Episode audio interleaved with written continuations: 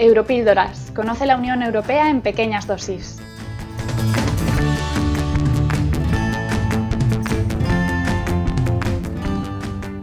Hola, bienvenidos a una nueva Europíldora, la serie de podcast de Equipo Europa en la que acercamos las instituciones y conceptos de la Unión Europea de manera sencilla y rápida. Yo soy Edu Jiménez y vamos a hablar de la zona euro.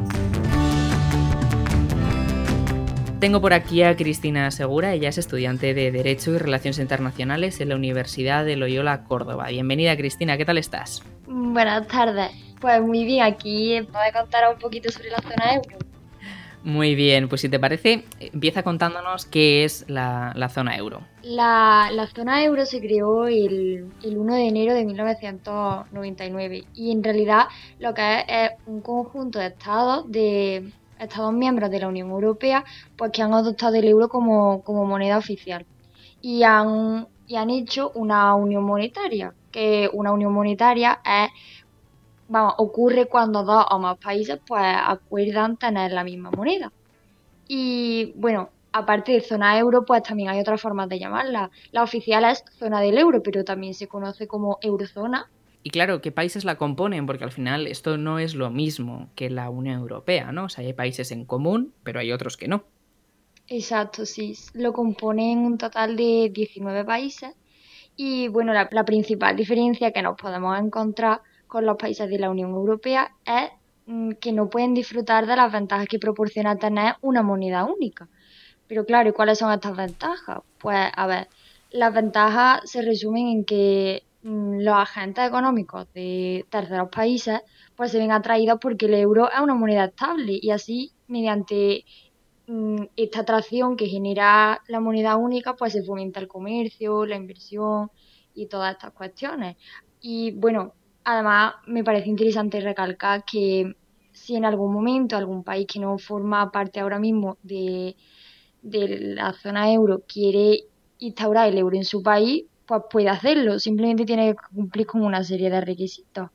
Y a grandes rasgos, pues estos requisitos son principalmente que tiene que ser miembro de la Unión Europea y que los Estados miembros pues hayan mm, conseguido una convergencia económica sostenible. Bueno, convergencia económica es que los países puedan seguir el ritmo de aquellos países que ya utilizan el euro.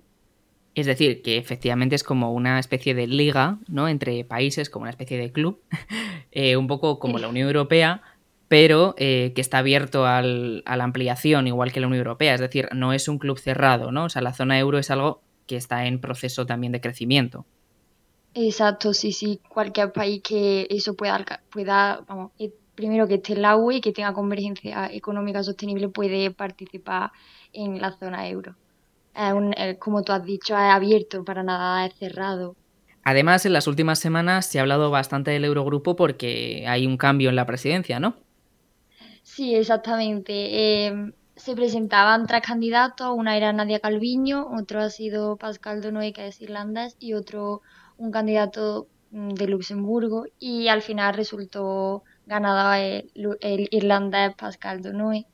Y bueno, no eh, quitó a España la posibilidad, pero sí ha habido como un cambio. El Eurogrupo entonces está compuesto por los ministros de finanzas o de economía de cada uno de los países de la zona euro. No sé, Cristina, si nos podías contar un poco a qué se, a qué se dedica, a qué, cuál es la tarea de, la, de la zona euro. Pues mira, son los encargados de la política monetaria de los países de la zona del euro, que está gestionada por el Banco Central Europeo que por cierto lo dirige Christine Lagarde, y por el eurosistema, ¿vale? El eurosistema pues está compuesto de mm, el Banco Central Europeo y los bancos centrales de los países de la Unión Europea que se han unido a la eurozona. Y bueno, importante eh, que todos los Estados miembros de la Unión Europea son parte del sistema del Banco Central Europeo, pero los países que no son parte de la Unión Europea no tienen voz en estas tres instituciones anteriores, incluso si usan el euro, y lo hacen a través, o sea, tienen voz a través de acuerdos monetarios. Por ejemplo, países como Andorra, Vaticano, Mónaco y San Marino les pasa esta cuestión que acabo de mencionar. Perfecto, Cristina. Y no sé, ¿cuándo se reúnen o cómo es el funcionamiento? Pues los ministros de finanzas de los Estados miembros de la zona euro se reúnen una vez al mes, el día de antes de la reunión del Consejo de Asuntos Económicos y Financieros, conocido como ECOFIN. Y bueno, este grupo, como no, no es una composición formal de la Junta, pero cuando todos los miembros de la Junta de ECOFIN votan sobre asuntos que solo afectan a la zona del euro, solo los miembros de la zona del euro pueden votar. Entiendo que ahora, en un panorama como el que tenemos, ¿no? con una crisis que presumiblemente llegará provocada por el coronavirus, ahora mismo importa mucho esa política monetaria a la que hacía referencia. No sé si nos podías contar un poco más sobre cuál es la importancia actual que tiene la zona euro o la que va a cobrar en los próximos meses. Pues actualmente el, el euro como tal tiene un un papel súper importante dentro del panorama internacional, porque la proporción de la zona euro dentro del Producto Interior Bruto Mundial es en torno al 12%. Mm, hombre, teniendo en cuenta la proporción de países, de países que lo forman, es una proporción bastante elevada. Y además, por su proporción en los pagos mundiales, el euro es la segunda moneda más utilizada. De hecho, es el 36% mientras que el dólar estadounidense representa aproximadamente el 40%, es decir, es que estamos casi igualados con, el dólar. Y bueno, además también decir que es muy importante eh, la moneda única porque incentiva el turismo, hombre, porque es muy atractivo. es muy atractivo que un turista cuando viaja a otro país no tenga que cambiar moneda y hacer el cambio a otro billete, porque muchas veces podemos pensar, uy, a ver si voy a salir perdiendo con el cambio, o uy, a ver si no me van a cambiar el dinero, o cuestiones así. Entonces es muy importante tener, tener la moneda única porque eso da sensación de estabilidad, de incentivar el turismo, el comercio entre países.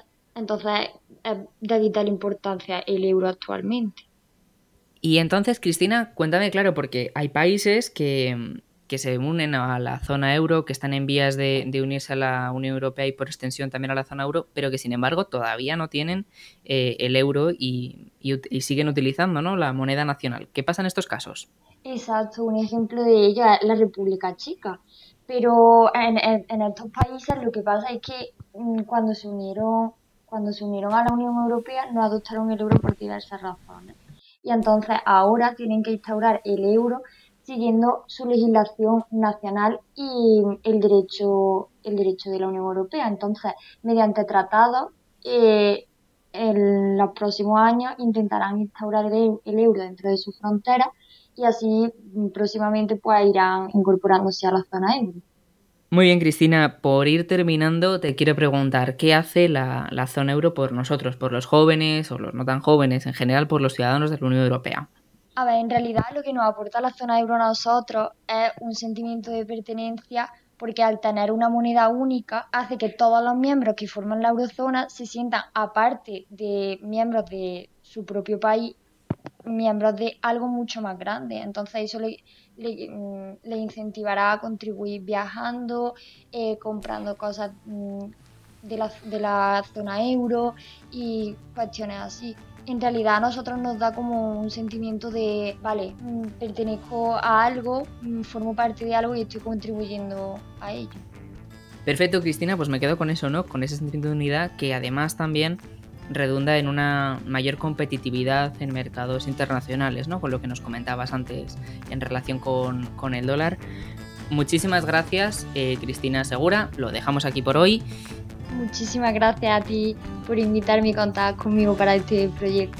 Y a nuestros oyentes, pues nada, eh, recordarles que pueden seguirnos por las redes sociales, arroba equipo barra baja Europa, tanto en Instagram como en Facebook, y yo prometo volver lo más pronto que pueda. Así que hasta la próxima.